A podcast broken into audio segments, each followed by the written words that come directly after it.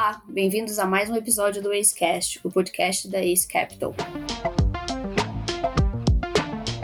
Sou Maria Rita Hilst, sócia responsável por relacionamento com investidores, e hoje vou contar com a ilustre presença do Fabrício Tasqueto, sócio fundador e CIO da Ace Capital, para bater um papo sobre o cenário e mercado. Já começando falando sobre nossos resultados, o Ace Capital FICFIN registrou ganho de 0,36% em outubro e acumula ganho de 4,88% no ano, um retorno positivo de 8,66% desde seu início em 30 de setembro de 2019, o que equivale a 233% do CDI ou CDI mais 4,77%. A contribuição positiva no mês, a principal contribuição positiva no mês, veio do livro de renda fixa, decorrente de resultados favoráveis com a posição comprada em inflação curta. Já os livros de moeda, cupom cambial e renda variável registraram resultados próximos de zero no mês e o livro de valor relativo registrou uma pequena perda. Já entrando então, Tasca, para a gente começar a falar de cenário, é, e principalmente sobre cenário internacional, o grande tema desse mês foi a eleição norte-americana. Qual que foi a tua leitura dos resultados? Você teve alguma surpresa? Verdade, Rita. O grande tema foram as eleições americanas. Poucas semanas atrás, o mercado tinha como cenário base a eleição do democrata Joe Biden e que o Congresso também seria democrata tanto na House, que é uma espécie da Câmara de Deputados do, nos Estados Unidos, como no Senado. Nesse momento, e lembrando que estamos gravando uh, esse podcast no dia 6 de novembro às 16 horas, apesar de ainda não oficial, a eleição praticamente se definiu a favor de Joe Biden. No entanto, os republicanos conseguiram conquistar alguns assentos na House, mas ainda permanecendo em minoria na House. Por outro lado, no Senado, apesar de uma corrida bem apertada, aparentemente os republicanos devem manter a maioria. No entanto, uh, só teremos a certeza disso em janeiro, no segundo turno de eleições de senador no estado da Geórgia. Portanto, eu acho que a grande surpresa, Rita, foi eu diria que foi que o Partido Republicano acabou saindo um pouco mais fortalecido do que se esperava dessa eleição.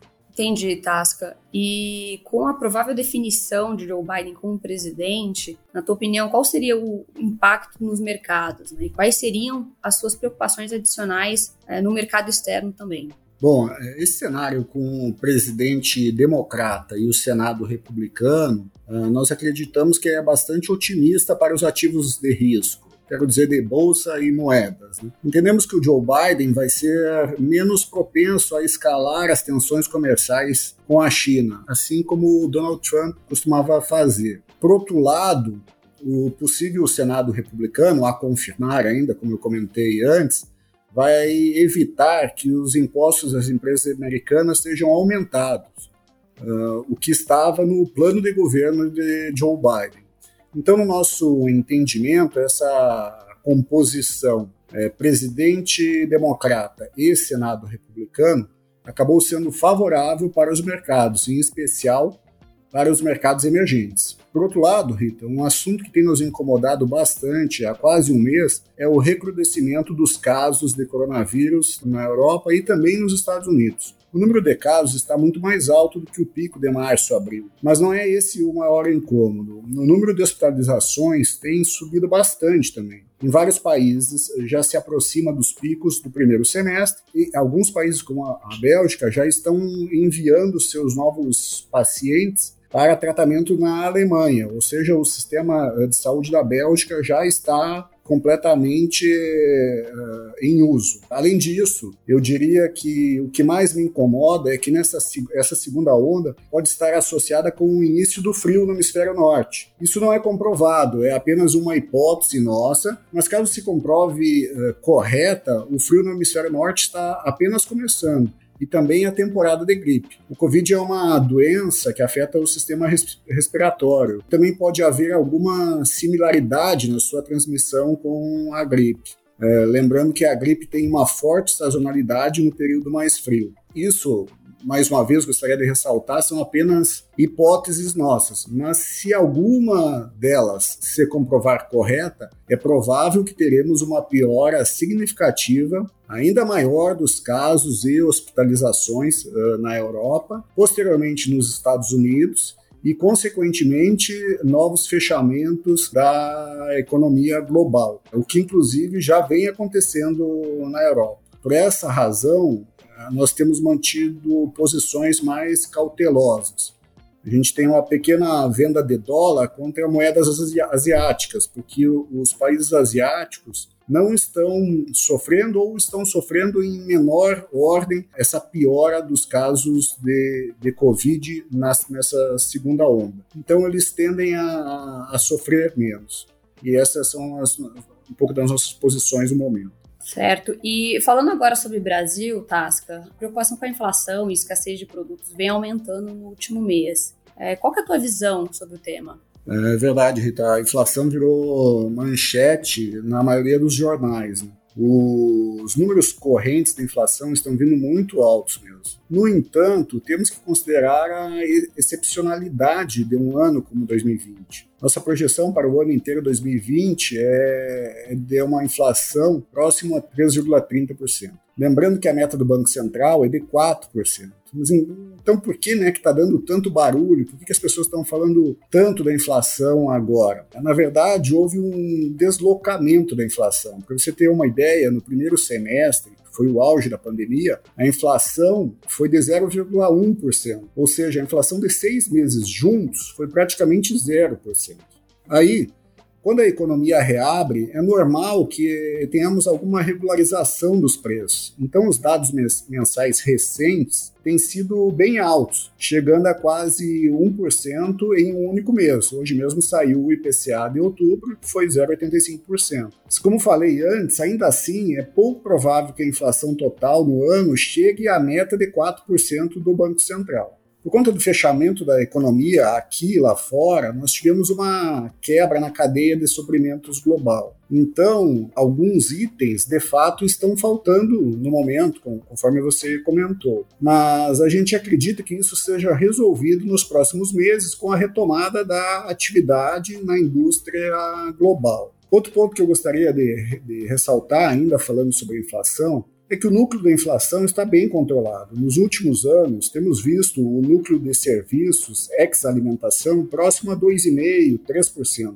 o que é uma inflação relativamente baixa para os padrões brasileiros. E tem mais, com o nível de desemprego que a pandemia nos deixou, é provável que para 2021 essa ociosidade da economia pese uh, ainda mais nesse número. E até por isso que nós temos uma visão de que o Banco Central não deve subir os juros tão cedo, algo que deve acontecer somente no segundo semestre do próximo ano. Outra coisa é que a inflação recente tem sido em itens muito pontuais. Por exemplo, nesse ano, o grupo de vegetais, tubérculos, arroz, feijão, frutas, é, isso tudo compõe o grupo de vegetais dentro do IPCA, é, está muito pressionado. Então não é por um problema de safra, não é um problema que chove demais ou chove de menos, ou porque teve mais exportações de grãos, que o Banco Central vai mudar a sua rota de política monetária. Por isso a gente acredita que eles devem manter a taxa parada em 2% por algum tempo ainda. É, o que realmente é importante monitorarmos são os núcleos da inflação. São eles que indicam a direção da inflação no médio prazo. E eu realmente acredito que no nosso nível de ociosidade, com todo esse desemprego que, que assola o país, a economia vai acabar jogando a inflação para baixo uh, novamente. Por isso, a gente tem uma visão um pouco mais otimista em relação à inflação de, de, médio prazo e também menos alarmista em relação aos juros, achando que os juros deve subir no curto prazo, o que vem também sido falado bastante nas últimas semanas, mas a gente discorda. Mas é, é, é, claro, Rita, que toda essa lógica vale com a premissa de que a âncora fiscal seja mantida. Esse é o grande debate e o grande desafio que o governo tem para resolver nesse final de ano.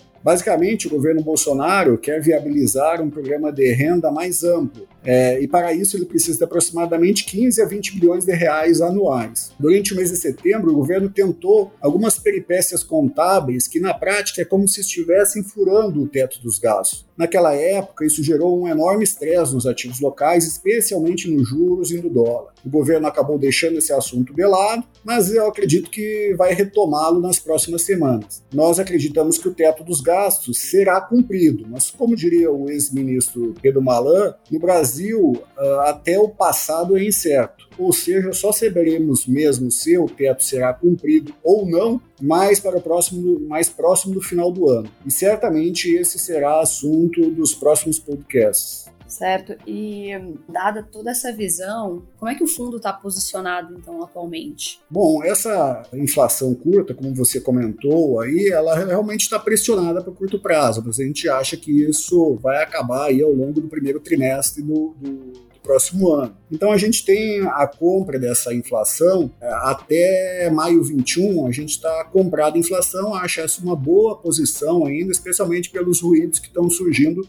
de curto prazo. Uma outra posição que a gente gosta é a mas é uma posição pequena ainda, porque estamos esperando pela solução da, do teto dos gastos, é a posição aplicada em juros nominal. A incerteza do cumprimento ou não do teto é, é, que faz com que a gente tenha cautela e para aumentar essa posição, porque a gente acha, acredita que é uma ótima posição para carregar aí no, no médio prazo. Como eu comentei antes, após a eleição americana, e a gente acredita que Joe Biden não deve ser tão hostil contra o chinês como era Donald Trump, então a gente gosta de venda de, de dólar contra moedas asiáticas. Ainda a, Ásia ainda é um, uma, uma parte do mundo que cresce muito e nos últimos anos foi muito abalada pelos constantes ataques de, do Donald Trump.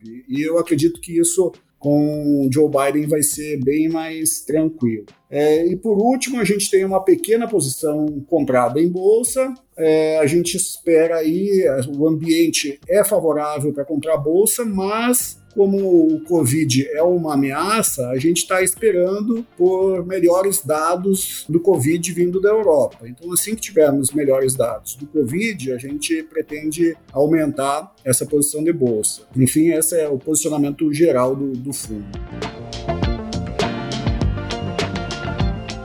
Tasca, obrigada. Bom, obrigada também pela audiência. É, não deixem de nos seguir nas redes sociais, no Instagram e no LinkedIn, onde a gente compartilha bastante aí da, da nossa visão ao longo do mês. E até a próxima. Obrigado, obrigado pessoal aí. Até a próxima.